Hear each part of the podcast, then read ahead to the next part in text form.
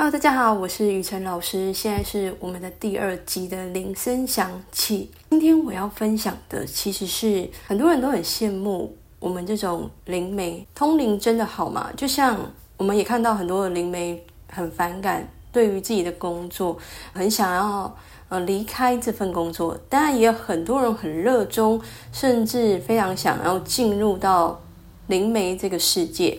那好像你有通灵力。你就跟别人不一样。我后来到了服务人们的时候，我才发现这个现象。一开始，我大概十四岁的时候起灵，打开一些天赋。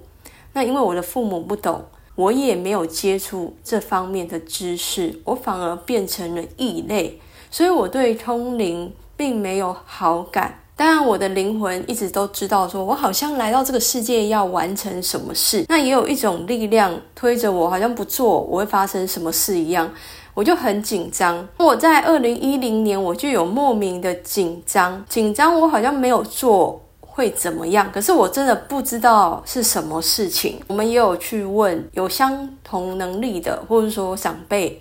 他也没有办法给我答案，只是说时机到了，你就会知道。那在这一路上来，其实我也是顺缘了。我觉得，如果我该做的时间点到了，那么它就会发生。但其实我把这个产业，或是说我一开始把这个行业当做兼职，我并没有想要把它当做正职，我也不想要花太多的心力。专职在这个领域上，但是我的考验太可怕了。从二零一七年那才是狂考，其实我大概起龄十四岁之后就在考了。那我以为国中、高中已经是我人生最低潮、最负面的一个状态，没有。二零一七年以后才是真正的重量级考试，而这样的考试就让我没有办法分心到其他的。工作上，因为我原本没有要专心专职做这个行业，那我跟很多人不一样。像我在服务很多人，那有些人他对灵性有兴趣，或者说他有稍微有天赋，我都说把这个当兼职就好了。因为这个行业其实非常非常的不稳定，而且因为我考验多，我知道这个状况就是一旦考验来了，你也没有办法很专心的做你当前的工作。当然。通灵的考试，呃，有很多种。那有些人呢，他是通灵界的，那我们是通比较高层次，但是我没有分别啦，因为本来不同的呃灵魂想要借助灵媒他传达的讯息，他们的要求会不一样。但是我也不否定一些灵界的灵媒他们的工作，因为他们也很重要。只是说，在于我们高层次的灵魂来讲，他对于灵媒的要求很高，高到其实我怀疑他们并没有缺灵媒，宁缺毋滥，他就是要把你考到整个扒开，嗯，非常的血肉模糊的状态，这就是他们想要看到的。我觉得他们没有。那么希望人类觉醒哦，好几年前就开始提人类要觉醒啊，我觉得那是一个笑话。对于我个人而言，我在一路的考验，还有看着别人被考验，我觉得上天并没有那么在意人类觉不觉醒。目前到现在为止，我还是这样认为。那我觉得，如果我们可以把我们生命经验告诉你，那就是我尽力。因为我觉得上天没有要让人类觉醒的意图，那我的责任就只是把我这一生考验的东西，我能分享的就分享。我也突然有灵感，用 podcast 去讲述我的生命。那一直以来，其实呃，我当然也不会太想讲我自己的事情，而且有些人会觉得好像很负面。可是对于我在咨询的过程，我常常透过我的生命在。鼓励个案，因为你们再怎么惨，也没有我惨嘛。你们那些经历，我也经历过。有时候我的想法为什么很容易转念，是因为我经历太多事情，我每天都要转换念头，不然我可能就会自杀，或者就会崩溃，或者躲起来，你再也看不到我了。那我也在这一路上看到有很多人被考验的时候躲起来。再也看不到他了。这就是事实。因为这个考验真的是考验一个人心的强大。我觉得上天要什么？对我来讲啊，上天要的其实就只是以觉醒做一个眉目。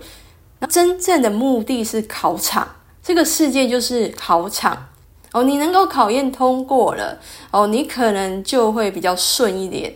那如果你没有，那你就一直重复经历各种各样的考验中。他们有时候会放掉，觉得你不行，他们就会放手。那有些人可能就走偏嘛，走歪。那你是不是走偏？不是一个人的观感为主，因为我之前也有听到很多人会以为我走偏，其实我会觉得是他自己脑袋固化了，没有宽阔的心去接纳不同的事物，可以说是二元性的考验。对灵媒来讲也是二元性的考验。我在一路上经历，很多人相信你又不相信你，对我来讲也是考验我的信任。我相不相信我自己没有问题？我在这一路上看过很多人都说我走火入魔啊，或者是说呃你没过啊，或者是用他们自己的想法完全套在你身上。那我听多了，被批判哦，被指责，被在后面说是非，其实我也。都经历过，可能是我国中经历过霸凌事件，所以我对于别人对我的耳语，我就不太在意，因为别人不用对我的人生负责任，永远是我在对自己的人生负责。哪怕他觉得你着魔，他觉得你走火入魔，都不干他的事啊。最重要是我们自己，当我们蜕变成功之后，他们会知道是自己的问题，不是我们的问题。人有很多的二元性，是我们在这一路上来，我就是有这种感受。那我的感觉很多，是因为我不断的经历人事物的考验，拼命的去想我该怎么修正，我该怎么转换我自己。那我在十四岁以前，我并不会通灵，我只是个凡人而已，而且我还是一个超级不负责任的一种个性。我真的在十四岁以前喜欢逃避耶。那是我也很难以理解的事，因为我后来的个性真的是一百八十度大转变。我原本啊就是很爱说谎，做事情很喜欢推卸责任。这是在我还没有启灵、还没有打开一些通灵能力的个性。我其实我也记得很清楚，可是跟后来的我真的差异蛮多的。我大概转变的时候大概是十二岁，我就突然有一天觉得我变一个人，那我也觉得很奇怪。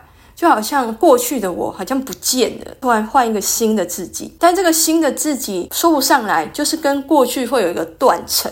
那我现在也还不了解这个断层到底怎么来的，就好像变了。嗯，课业那一阵子也是断层，好像没办法衔接，就好像整个人好像被更新。那一直到了十四岁，是因为我贪玩守护神。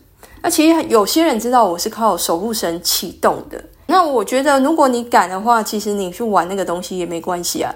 但是你自己本身的灵魂灵的层级要够高就没事。如果你的灵魂的层级不够高，那你招引来的就是不好的灵嘛。那有些人他想要通灵，其实玩那些通灵版啊、守护神啊、笔仙、碟仙，这都是在通灵。那也其实呃，一定很危险嘛，是看你是谁。我现在的感觉是看你是谁。我以前真的很贪玩的，我很。着迷这个东西，大概国中的时候，但我同学不陪我玩啊，我就只好自己玩，所以我是自己玩到起灵。可是我不知道那个名词哦。有一天晚上，哦，我真的请不回去。你看我多害怕，请不回去诶，所以我很恐惧。可是我要睡觉啦，那怎么办？我就真的没有请回去。可是我有很多呃。听到朋友讲的那些负面故事，就好像你请不回去，你可能就会死亡啊，我就会害怕。可是我就真的没请回去，我就直接睡觉。睡觉当天，我的身体开始会移动，其实我很害怕，那就是要自主移动。从那一天开始，我的手就会自己动起来，我不用靠什么呃通灵板了，我手自己就会。动，我也很怕，我是不是已经被附身了？因为我没有请回去嘛。那我又很胆小，因为其实胆小是我的本性，是后来我把它修炼成勇敢。我不是一开始就这么有勇气。每一个人胆小，我也经历过。我以前就是个胆小，而且很怕讲出真相的人。在比较大一点的时候，我很怕人家说我身上卡音，因为我的内在就是有一个阴影，因为我身体会不自主的动，我不知道为什么。一直到了我比较大的时候，大学啊，我才查到那个名字叫做启灵，还有灵 B 体。那时候我也怀疑我是不是灵 B 体，因为我是从启灵之后，我就常常很容易比。一般同学那里痛这里痛的，我大概十七岁开始头痛，我每三天就痛一次。我那时候都还不知道原因跟原理啦。那当然现在知道更多，头痛有另外的原因。那这一路上来就是有点辛苦，而且是害怕、担忧的，又不敢去求证自己到底发生什么事，很想知道又怕知道。二十六岁的时候，真的遇到有一个贵人吧，带我去一个三太子宫庙，那里面有一个呃学校校长退休的一个服务者，那他有帮我看我的紫薇，他有告诉我一些事情，也告诉我没有卡音，也告诉我呃没有人可以附在我身上，就是说低沉的灵。那时候我当然是比较心比较。放下，但是他也有告诉我很多事情就顺其自然，时间到我就会知道我该做什么事。但是在这之前，我的父母一直都不知道我的状态，因为十四岁我打开的时候，他们只把我当精神病患。其实我十四岁一打开，我就面临模考。模考是指家里的人完全不相信，学校又被霸凌。为什么会被霸凌？就是因为从我父母不相信我开始，他呢就把我带到精神科去看。当然一开始有去庙去做一些事情，但是呢，呃，没有人说出我的问题吧？你做的都是白做，他就只好求助所谓的专业医师。那所谓的专业医师就是开一些精神科的药物给你，去抑制你的症状。但是实际上他也搞不清楚你到底发生什么事情。那他只是用一些药物。抑制我的能力，可是那个药物却让我体质都改变了。因为我原本是吃不胖体质，因为吃那个药之后，我瞬间两个月就胖了十公斤，后面也就是一直胖一直胖下去，瘦是很困难。但可是这个过程，就是我在吃药后啊，我同学就开始霸凌我，因为我没有办法控制我的睡眠嘛。哦，那种药物一吃，你就会上课打瞌睡。那你上课打瞌睡，在于一些国中生来讲，他就可以笑你。再加上你又变胖，你好像跟人家不一样，你跟这个另外一个世界通，他们都觉得你跟他们不同。所以我在国中打开这个，我并不是一个被捧高的人啊，我是一个被当做你是不是有问题的人。那我现在发现啊，很多人很期望这样子的不同哎，因为可能是时空环境的不一样。你们所期望的都是我当初遇到的时候最痛苦的时候，我真的毫无朋友。就从那一刻开始，我真的没有任何朋友，我没有办法控制我在起灵后所看到的一切事物。那我起灵后看到的东西可多了，我想要闭上眼睛去哪里，我就可以去哪里。甚至我张开眼睛看到的世界，也不见得是物质世界，它就是一个虚幻的空间，想要切到哪就可以切到哪。那我其实也不太知道那个到底是什么，可是有一阵子非常迷，你知道吗？那就很像是我走进了一个游乐场，诶，很像那种元宇宙幻境，我就好像到了一个世界中，可是我没有办法控制哦，我就是真的眼睛张开，我就可以看得到。所以其实我在国中的时候，我觉得我的眼睛其实算是厉害，我后面才慢慢的没有那么的强。我现在是有需要才使用。如果跟我国中比起来，我现在是弱。我以前很强大，很厉害，那就是厉害到我没办法控制它，就叫很厉害。就是我没有办法关，而且还很真实。那我一开始也以为别人都跟我一样，就好像我看得到的，你也看得到，这就是我被视为异类的开始。哦，如果我很清楚的明白，我这个是特殊的功能，特殊的能力。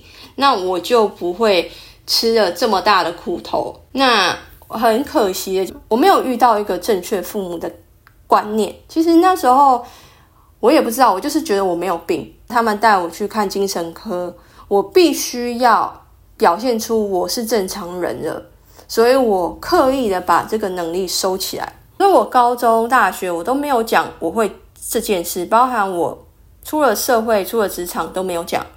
哦，有一天我讲了之后，也有人怀疑我是不是着魔。是过去没有讲，不代表我突然讲了就是我着魔。所以我觉得现在人很喜欢随便贴标签。你知道，当你在贴标签的时候，别人都是受伤的。我因为过了父母那一关，我父母就给我贴了非常多的标签。在我十四岁的时候，他一直觉得我有问题，他一直觉得我是有病的，他一直觉得我可能可能压力太大哦，反正他不相信我讲的任何话。他就觉得那是我的幻想。他每次跟医生讲说这个小孩在幻想，这个小孩是幻觉，就叫我医生开那个抑制幻觉的药给我。那他其实把我的天赋都抑制了，也改变了我的体质。其实这是很失职的事情。如果这个父母没有去了解小孩的天赋，只是透过药物去压制他，你反而在毁掉他。那是因为我够强大。我讲真的，如果我今天不强大，我就毁在父母上面。我是讲真的哦，因为有时候真的要了解状况。那父母因为不懂，还好我很强大，我后来慢慢走出来。所以每当我听到有人在给我贴标签，觉得我在幻想，我在幻觉，我都会远离这个人，因为我觉得他没有爱，他也没有去真正的走进别人的世界中。我也遇到啊，每次我被模考，人家就觉得我在幻觉，我在幻想。其实很多事情都慢慢证明没有幻觉，也没有幻想。但我以前也觉得我是幻想啊，只是因为我现在不断的证明，我国中看到很多东西都是真的。我没有办法想象，原来我国中看到一些东西，它在某个层面上就是通灵，而且它是未来式。它不是现在进行式，它是未来式，所以未来的东西没有办法佐证的时候，人家就是说你在幻想。那我们这种体质的时候，我们只能相信自己啊，因为我们觉得我们没有病。那我在讲也很给很多通灵的、会通灵的小朋友、会通灵的人哦，其实你自己也要了解。但是每个人都有自己的通灵世界，因为解读这种东西是很个人化的，就像。一个人的意识，他有他的暗号在里面。像我佛中通道的东西，全部是暗号，其实它在未来在发生。那我在这一路上来，哦，包含了很多人都觉得我有问题嘛，也不止我爸妈有过，只是爸妈是第一关，因为爸妈这件事情度过，就像生命的课题。有人觉得你有问题，你不在意了；未来有些人在说你有问题，你不会再在乎了。这就是我心理强大的原因之一吧。那你们知道什么叫课题度过？课题度过不是说它不会再发生，而是它在发生了之后不会再影响你。而且我对于对我质疑的人，我都会远离他，不管只有短暂的质疑，我都会远离他，哪怕他觉得他自己是对的。因为本来我们被质疑的时候，别人都觉得他是对的。别人在说你是神经病的时候，其实他在伤害我。不管他是有意还是无意，都是在伤害我。要知道，你今天讲的任何一句话，你去质疑别人的时候，其实都在伤害对方。你也可以想想，如果当你被质疑的时候，你是不是觉得自己被伤害了？那问题不是在于质疑我的人啊，是在于我自己能不能坚强的看待他的质疑。因为他要质疑我，没有办法控制他，但是我只能决定我自己的心境。这也是我常常在直播讲，我们没有办法决定别人怎么做，我也没办法控制他，但是我只能改变我自己。我讲的每句话其实都是跟着我的心在走，我在做任何的教育，全部都是我是怎么想的。为什么我在课堂上会这样教？其实都是我生命而来，我怎么去面对的，对不对？那我也曾经是一个很逃避型的人啊。那慢慢的，我考验到我变得非常强大。这些强大当然背后还有很多的理由、根据跟根源。那今天我的分享，其实也就是我在这一路上的蜕变的过程。我觉得模考这件事啊，如果我考过，我就变得很强大；如果我没有考过，我就永远躲在家里了。我可能就是社会边缘人。我现在其实是一个很坚强的人。那我也有点累，因为我真的考的太多。我原本以为国中、高中就已经够可怕了。我没有想到后面还更可怕。但是国中、高中那叫做打基础，那个基础对我后面的人生很大的意义。就像我不再在乎别人怎么讲我，虽然我也有霸凌的阴影还在，就是我尽量还是避免啊。但是如果有人真的说我，我也很快释怀，我会自动远离那些伤害我的人哦。像我没有办法接受一些灵性导师要我们去爱我们的敌人，因为我就已经被他伤害。我每次接近他，我就要接受他对我的质疑，等于我接受了一个要一直伤害我的人。因为我有这样的经验，所以其实我跟我的父母也是有点疏离，因为我每次在他们身上，我没有办法看到那种爱。信任，还有觉得你讲的话，我完全相信。你知道，在父母上面跟小孩子的相处，我觉得彼此的信任是一种爱。如果你小孩子讲什么话，你都怀疑他、质疑他，他久了，他真的不会想跟你讲任何话，或者是你会恐惧你孩子说出来的任何话。像我也就很讨厌跟一种人讲话，我跟他讲什么话，他都很恐惧，他都觉得你在幻觉，你在幻想，那我就会远离他，因为他给我的反馈就是他没有爱，即便他跟我说他很有爱，他说他懂宇宙啊，什么爱啊，大爱，我都觉得你在说谎，因为爱本身就是你不会先把别人当做有病的人，哪怕你觉得他在幻觉、幻想。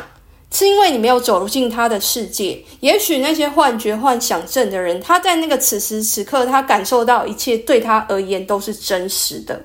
但是你的怀疑却让他跟你很疏离。很多的父母很喜欢怀疑小孩，我觉得那样子的过程，其实这个家庭本身的爱就是有点裂痕了。每个人都是在被相信的过程，他才开始幸福。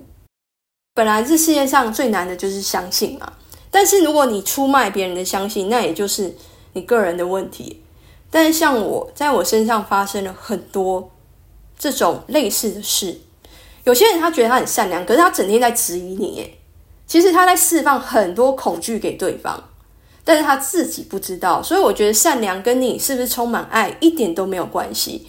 他们把善良、把慈善当做是爱。其实那跟爱没有任何的连结，对我来讲，那只是一种奉献。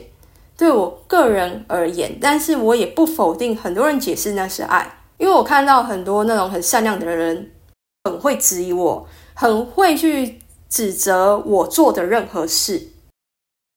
但是当你在指责别人，别人就不会幸福。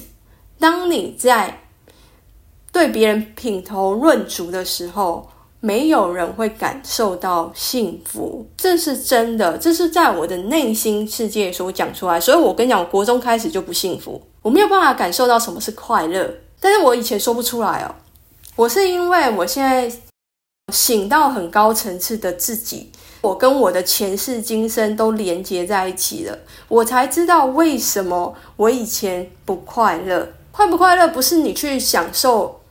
什么人生呢？不是你去出游你就叫做快乐，不是你物质丰盛就代表你快乐。你活在一个不断被质疑的环境，你就很难快乐。所以很多人在教你要快乐，快乐到底是什么东西？当你要给你自己爱，你就必须先相信你自己啊！你如果连你自己都在质疑你自己，你都在伤害你自己。所以我从来不会质疑我自己。我觉得真的是我在给我自己爱，诶，因为我父母没办法给我。所以我给我自己，跟我生活无忧无虑是无关，或者是说我生活没有太大的起伏是无关的。在那个当下，我相信我自己。我在被所有周围的人质疑的时候，我相信我自己。我告诉你哦，如果你一直在质疑你自己，不要说外在的人质疑你，你都不爱自己。有些人就说：“哎，你不爱你自己。”我都很想问他：“那你到底认为爱是什么？”物质丰饶吗？就只是对你自己好吗？就只是吃一顿好的吗？就只是买一件好的衣服穿在你身上吗？所以我觉得我对我自己做得很好，因为我不会质疑我自己，哪怕有千万的人都在质疑我，我都不曾质疑我自己。做不好，我也先第一个原谅我自己。如果你连你自己做不好，你也没办法原谅你自己，你也不够爱你自己。当然，有一种人他一直在伤害别人，那个是另当别论。我讲的是你对你自己的要求苛责，你一定要先从找回对自己的爱。而我的人生有很多这种感受，非常非常的深刻，所以我不会觉得匮乏。其实我现在懂什么是匮乏。匮乏的人都是第一个，他很喜欢质疑别人，他也很喜欢质疑自己，整天在比较。我面对这种人的时候啊，我每天被这种人比的时候，我也很不舒服，我就直接开骂。我的朋友当中也有人很会比较，我就直接反驳啊。但是我可以理解他们活在别人的眼中，而不是活在爱里面。不是说别人对你好。满足各种物质条件，就代表你活在爱里面；也不是你一路顺风都没有任何的忧烦，就代表你活在爱里面。你只是害怕去接触各种的痛苦而已。你害怕接触痛苦，不代表你真的能够面对痛苦的时候，你还是活在爱里。厉害的是什么？你很痛苦，你还是活在爱里面，因为你不会质疑你自己的选择。你如果不只质疑自己，你还质疑别人，那你真的是还把恐惧、痛苦带给别人。这是发自我内心要告诉各位的。爱不是口号，我真的听很多人喜欢当口号，但是爱真的不是口号。而从我们自己开始做起，好不好？因为爱这个事情，就是从你自己相信自己打开的。好，那今天呢，我们的铃声响起第二集就先到这里。那么我们下一集的时候再见喽。